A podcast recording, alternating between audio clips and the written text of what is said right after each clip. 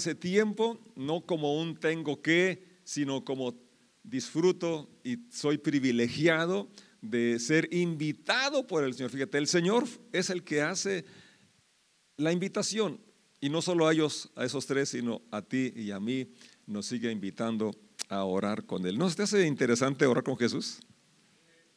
Que Él te invita a estar con Él, no solo a que le pidas, sino a estar con Él. Dice Lucas 9:28. Cerca de ocho días después, Jesús llevó a Pedro, a Juan y a Santiago a una montaña para orar. Mientras oraba, la apariencia de su rostro se transformó y su ropa se volvió blanca, resplandeciente. De repente aparecieron dos hombres, Moisés y Elías, y comenzaron a hablar con Jesús. Se veían llenos de gloria y hablaban sobre la partida de Jesús de este mundo, lo cual estaba a punto de cumplirse en Jerusalén. Pedro y los otros se durmieron. Cuando despertaron, vieron la gloria de Jesús y a los hombres de pie junto a él. Cuando Moisés y Elías comenzaron a irse, Pedro, sin saber siquiera lo que decía, exclamó, Maestro, es maravilloso que estemos aquí. Hagamos tres enramadas como recordatorios, una para ti, una para Moisés y otra para Elías. Pero no había terminado de hablar cuando una nube los cubrió y mientras los cubría se llenaron de miedo. Entonces desde la nube una voz dijo, este es mi hijo, mi elegido, escúchenlo a él. Cuando la voz terminó de hablar, Jesús estaba allí solo. En aquel tiempo no le contaron a nadie lo que habían visto. Oremos, te damos gracias Señor por esta lectura, gracias por tu presencia. Gracias porque podemos alabarte y bendecirte, nos regocijamos porque tú habitas en la alabanza de tu pueblo. Y ahora nos sentamos a tus pies y decimos, habla que tu siervo escucha. En el nombre de Jesús decimos, amén. Qué relato tan interesante, tan lleno de enseñanzas para ti, para mí. Y como ya lo mencioné, para mí la más importante aquí sería esa invitación que nos hace de una forma personal, como se la hizo a Pedro, a Jacobo y a Juan, para estar con Él, para orar con Él. No solamente orar a Él, sino orar con Él. Qué privilegio, ¿no? Así es. Entonces, tener comunión con Dios es el privilegio supremo del ser humano. Dios lo creó con ese fin de tener esa relación íntima con Él, pero por su rebeldía, por su eh, forma de hacer las cosas a su manera, que encontrar la sabiduría y la vida de en otra fuente que no fuera en Dios, pues Él se aparta, ¿verdad? Es, es el pecado, la separación. Y Dios, Jesús viene precisamente a buscar lo perdido, a ti y a mí que estábamos lejos, separados de Él, para restaurarnos a esa comunión que Él ha querido tener siempre con el ser humano. Entonces la vida eh, de oración es una vida de comunión o, la, oración es la forma de profundizar en esa relación. ¿Por qué es que llegamos a casarnos con la persona que, decidimos casarnos? Porque hubo una atracción, hubo un gusto, pero empezamos a platicar y creímos que éramos afines o por lo menos que queríamos llegar al mismo lugar y decidimos casarnos porque disfrutamos estar juntos y lo disfrutamos. Qué bueno que al menos tres matrimonios todavía lo disfrutan. Así es. Entonces, nadie se casa nada más porque la miró primera vez y ya se juntan, ¿verdad que no? Eh, eh, eh, esa es la misma vida con Dios. Es una, es una relación que se debe cultivar. ¿Se debe qué?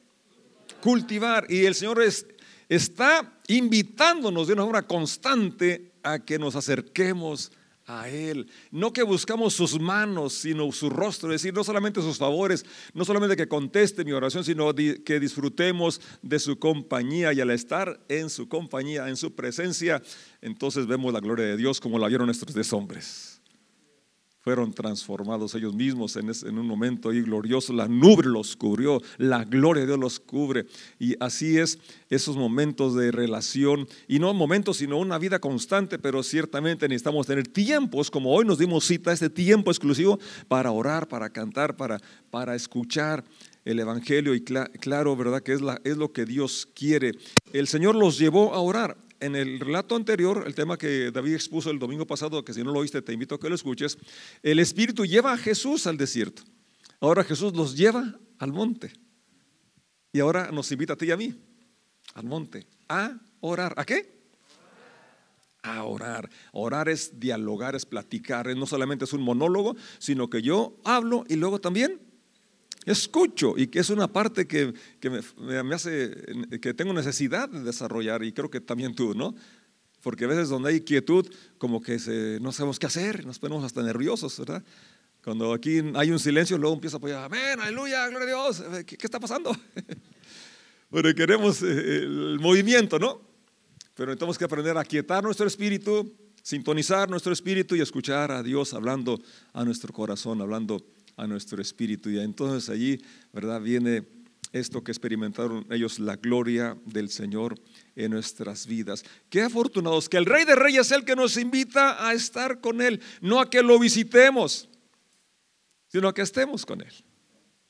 Una comunión constante, ininterrumpida, que llevamos con Él, que llevamos para Él. Ese es el privilegio del ser humano.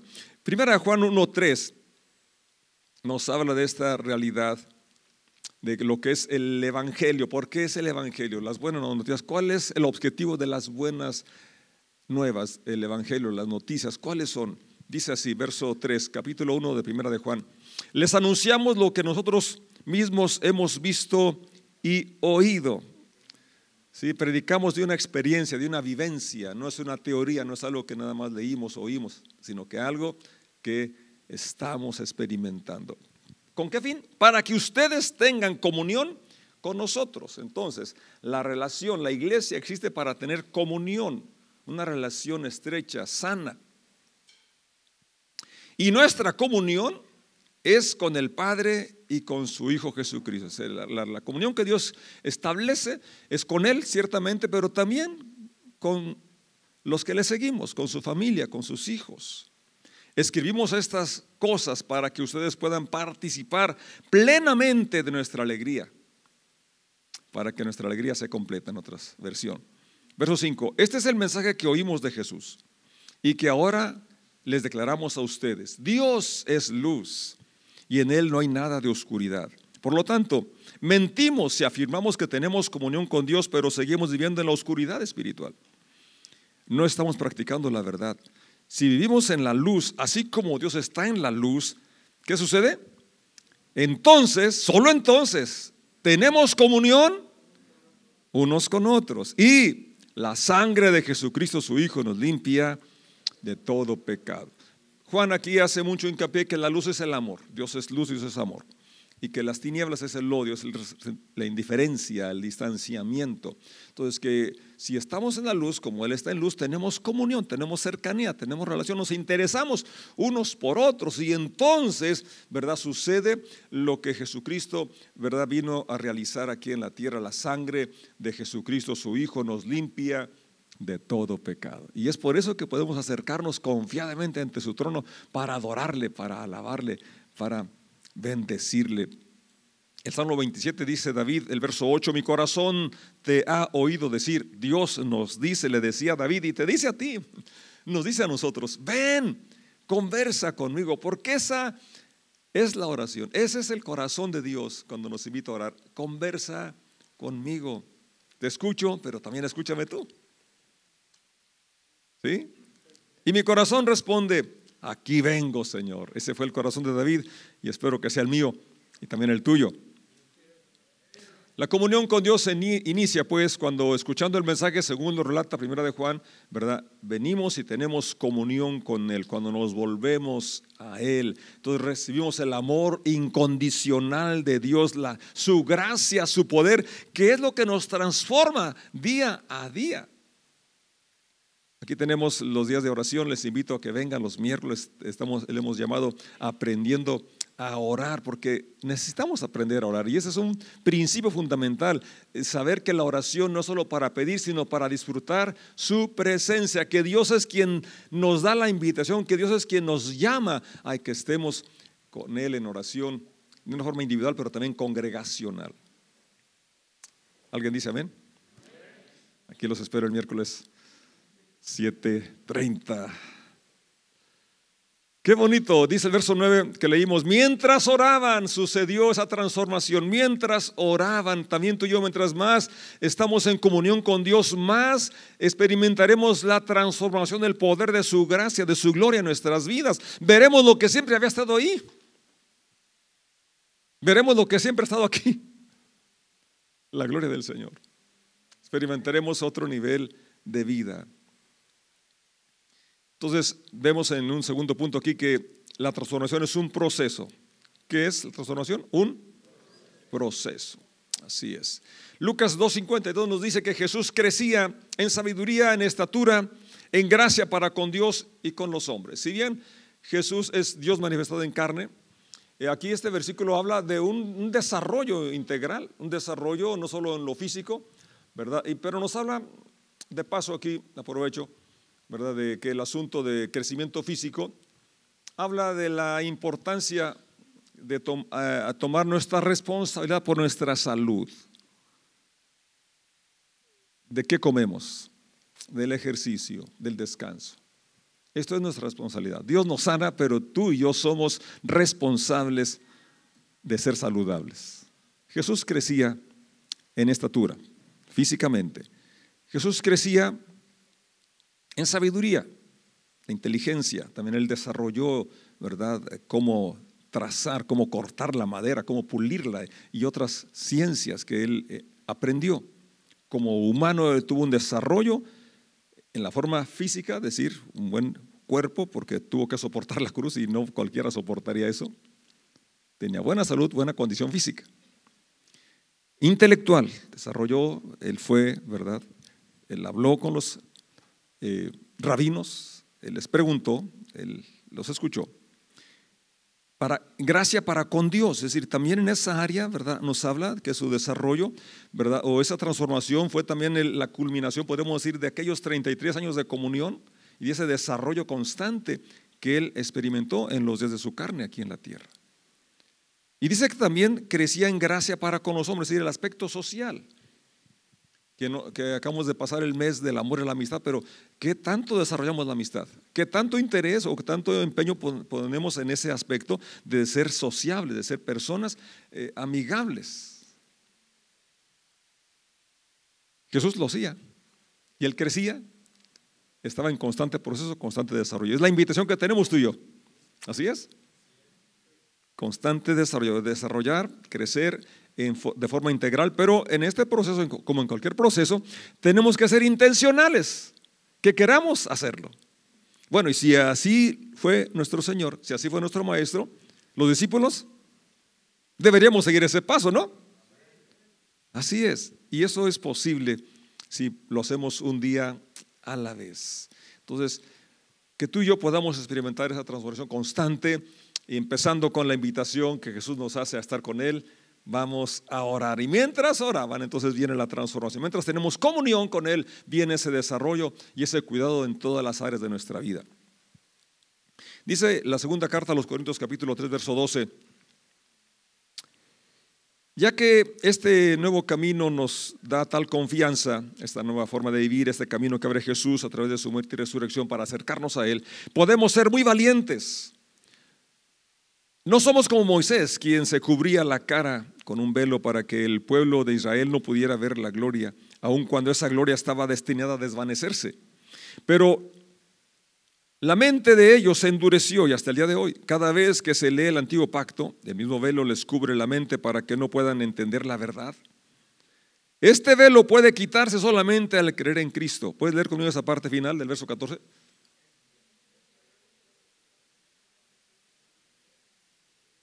Es decir, tú y yo podemos ver cosas que no veíamos antes porque sucedió ese milagro que Dios quitó el velo que cubría nuestros ojos, cubría nuestro entendimiento, nuestro corazón. Por eso, ten paciencia con los que creen diferente a ti. El velo va a ser quitado cuando crean en Jesucristo. Así es, entonces nuestro, el reto es que tú y yo estemos tan cerca de Jesús, que nuestra vida sea tan atractiva que quieran decir, quiero ser como Él, quiero tener lo que Él tiene. Así es, y cuando la gente vuelve a Jesús, cuando la gente se convierte a Jesús, entonces el velo es quitado. Y ya dice, ah, caray, pero ¿Cómo no lo he notado? Pero ¿cómo no lo he visto? Tan grande el amor de Dios, tan grande su misericordia. Así me ama Dios. Sí, así es el amor de Dios. Efectivamente, verso 15, incluso hoy en día cuando leen los escritos de Moisés tienen el corazón cubierto con ese velo y no comprenden. En cambio, cuando alguien se vuelve al Señor, el velo es quitado. Repítalo conmigo, cuando alguien se vuelve al Señor, el velo es quitado. Cuando alguien se convierte a Cristo, dice otra versión, entonces el velo es quitado, porque volver al Señor eso es una conversión, vamos en una dirección y hacemos la doble conversión a la derecha o a la izquierda, donde sea, pero que sea la doble conversión. Y ahora vamos con el rostro hacia Dios. El velo es quitado, comprendemos lo que no habíamos comprendido. Pues el Señor es el Espíritu y donde está el Espíritu del Señor, allí hay libertad. Así que todos nosotros a quienes nos ha sido quitado el velo, podemos ver y reflejar la gloria del Señor. Qué cosa tan maravillosa. No solamente ver, sino también tenerla y por lo tanto reflejarla, reflejarla. Mm, el Señor, quien es el Espíritu, nos hace más y más parecidos a Él a medida que somos transformados en su gloriosa imagen. ¿Alguien puede darle un aplauso al Señor? Amén. Sí, Señor, gracias por ese poder obrando en nuestras vidas. Entonces, vemos aquí a Jesús, el Señor, platicando, dialogando con Moisés y Elías. ¿Cómo los distinguieron Pedro, Juan y Jacob? Se hacía mucho que se habían muerto. Bueno, Elías no murió, fue transpuesto, pero finalmente no estaba en este plano. Y ahí están. Quizás por la forma de vestir, ¿verdad? No sé, pero ahí estaban ellos y el asunto es que Jesús el Señor está dialogando, dialoga con ellos. ¿Y de qué estaban dialogando? Bueno, dice ahí concretamente que de su partida. ¿Sí? Una forma de decir de su muerte, de su sacrificio, su, su sufrimiento. Porque Jesús dijo, de mí escribió Moisés. De él había hablado Elías. ¿Sí? Pero también la ley y los profetas hasta Juan. Pero ahora la gracia, la verdad por Jesucristo es hecha. Todo lo que Moisés había escrito, todo lo que los profetas habían anunciado, se estaba cumpliendo en Jesús el Señor. Entonces, todo lo, anterior, ¿verdad? Las leyes, las reglas son importantes para una buena convivencia. La denuncia del abuso, lo que hacían los profetas y el anuncio de la justicia es, necesario, pero Jesús es, es la encarnación, es Dios, es Emanuel. Él trae la verdadera justicia, Él trae la verdadera paz a nuestro corazón, Él trae la constante transformación que necesitamos el día de hoy en nuestras vidas. Amén. Así es. Y luego ahí en ese, en ese relato lo que sobresale es esa voz que viene y dice, escúchenlo a Él. La ley tenía un fin, mostrar la incapacidad del hombre de cumplirla y mostrar, ¿verdad?, a quién podía cumplirla. Jesús dijo, yo no vine a abrogar la ley, vine a cumplirla. Así es. Oyeron que fue dicho esto, pero yo les digo esto. No la volvió, la elevó a un plano más alto porque ya no era el, asunto externo, sino el interno. Ya no era movido por el temor al castigo o por el, el temor al quebrantar, sino algo más poderoso es el amor. Quiero una motivación interna. Escúchenlo a Él. La ley tuvo una aplicación, es decir, presentar, traer aquel que podía cumplirla. Jesús no vino solamente a morir, vino a enseñarnos a vivir. Vino a enseñarnos a vivir. Entonces la voz que vamos a escuchar hoy, ¿verdad? No es tanto lo que dice la letra, ya sea el Antiguo o el Nuevo Testamento, sino el Espíritu y el legislador, el dador de la ley el, consumador de la fe, el consumador de la justicia, Jesucristo el Señor. Los profetas, el denunciar y el hablar, la inspiración, sí, pero el Señor está aquí también para inspirarnos, porque eso es lo que cuenta. Dice Hebreos 1, 1 al 3, hace mucho tiempo Dios habló muchas veces de diversas maneras a nuestros padres por los profetas. Verso 2, ahora en estos últimos días nos ha hablado nos sigue hablando por medio de su Hijo. Dios le prometió al Hijo como herencia y mediante el Hijo creó el universo. El Hijo irradia la gloria de Dios y expresa el carácter mismo de Dios. Sostiene todo con el gran poder de su palabra, después de habernos limpiado de nuestros pecados. Fíjate cómo está conectado quién es Él con lo que Él ha hecho. Así es. Pero el punto aquí, por lo que lo cito, es que antes sí se les habló a los padres por los profetas, por, la ley, por Moisés, pero ahora nos habla, ahora nos habla, puede decirlo conmigo, nos habla, no solamente habló, nos habla de una forma personal y directa, por eso nos invita a orar, porque orar es hablar con Dios. Y si no oramos, ¿cómo nos va a hablar? A veces nos preguntamos, yo quisiera que Dios me hablara. Pues sí, Dios te quiere hablar, pero pues detente poquito. Haz una pausa. Y en lugar de estar solamente pidiendo, vamos a contemplar quién es Él. ¿Quién es Él? Irradia la gloria de Dios, verso 3. Expresa el carácter de Dios. Sostiene todo con el gran poder de su palabra y nos ha limpiado de nuestros pecados. Por eso podemos entrar confiadamente al trono de su gracia. Se sentó en el lugar de honor, a la derecha del majestuoso Dios del cielo. Entonces las acciones del Señor, ¿verdad? Eh, y su enseñanza es lo más importante y Él nos sigue hablando el día de hoy. ¿Así es? Amén. Él dijo, de mí escribió Moisés. Sus enseñanzas, su ejemplo, su palabra es superior a los profetas y a la ley. Así es. Él mismo lo dijo, no lo vine a abrogar, no, lo vine a cumplir, ¿sí?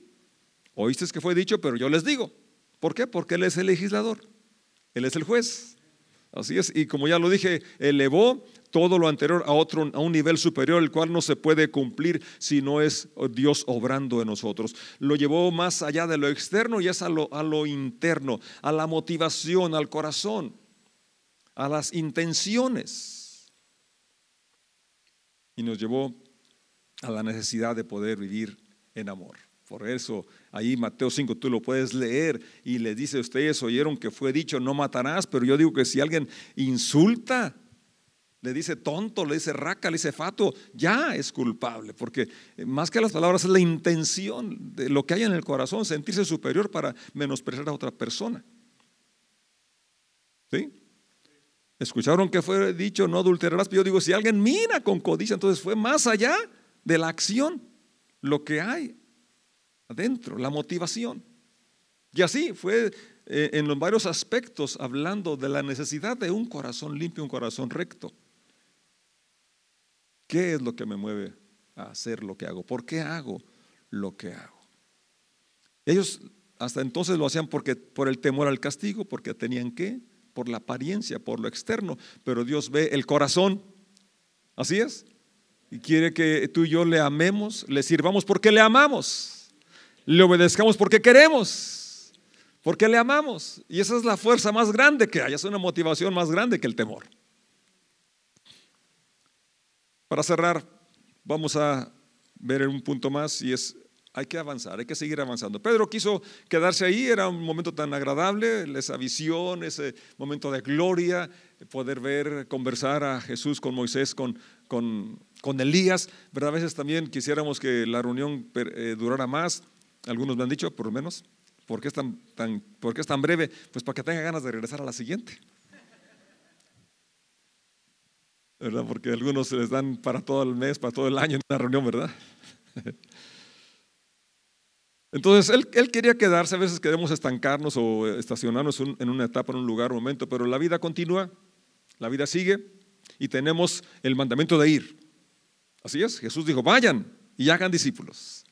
Tenemos eh, el privilegio de compartir lo que estamos experimentando, que otras personas mismas inicien este proceso y juntos vayamos en esta aventura de ver la gloria de Dios, ver su manifestación día a día. Verso 31 dice, se veían llenos de gloria. Ellos también fueron invadidos de esa, nube, esa presencia divina hablaban de la partida de Jesús de este mundo, la cual estaba a punto de cumplirse. Vamos a prepararnos hoy para venir a la mesa del Señor. Ahí sentados, antes de empezar a pasar por los elementos, quisiera que meditara usted cómo Moisés estaba hablando con Jesús, cómo Elías estaba hablando con Jesús de ese que estaba por cumplirse, lo que se había, de lo que habló Moisés, de lo que habló Elías y los profetas, de ese acontecimiento que era el centro de todo lo que se había escrito, se había realizado, se había experimentado. Lo que tenía validez y, validaba todo lo anterior era exactamente esa obra extraña, extraña por el dolor y el sufrimiento, cómo traería gozo, cómo traería esperanza, cómo traería vida, cómo traería el cumplimiento mismo de la ley, ya que la paga del pecado era muerte, es muerte pero la dádiva de Dios es vida eterna. ¿Y cómo el Señor vencería la muerte? Con la muerte. ¿Y cómo es que iba a estar dispuesto a dar la vida por personas que no merecíamos? Que no merecemos. Ese es el amor de Dios. No tienes que ganártelo, ya te ama. Y cuando entendemos esto, entonces es que podemos entrar en ese proceso de transformación. Si lo quieres ganar con tu esfuerzo, Pablo incluso toda una carta la escribe a la iglesia en Galacia para decir, ¿cómo, cómo puede ser que sean tan, tan necios que si empezaron bien por el Espíritu y ahora quieren por su esfuerzo lograr lo que no se puede lograr? De la gracia han caído cuando por sus obras se quieren justificar, ganarse el favor de Dios.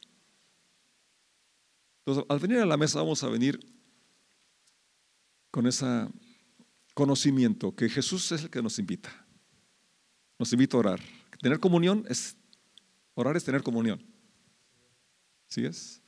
Pero que Él espera que no sea una visita cuando lo necesitamos, sino una visita o una estancia porque le amamos.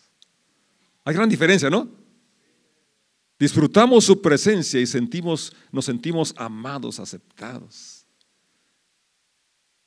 Esa gloria nos cubre y cómo no querer, vamos a querer estar con Él. Pero que todo eso es posible, como ya lo hemos leído, gracias a su sacrificio, a su muerte y resurrección.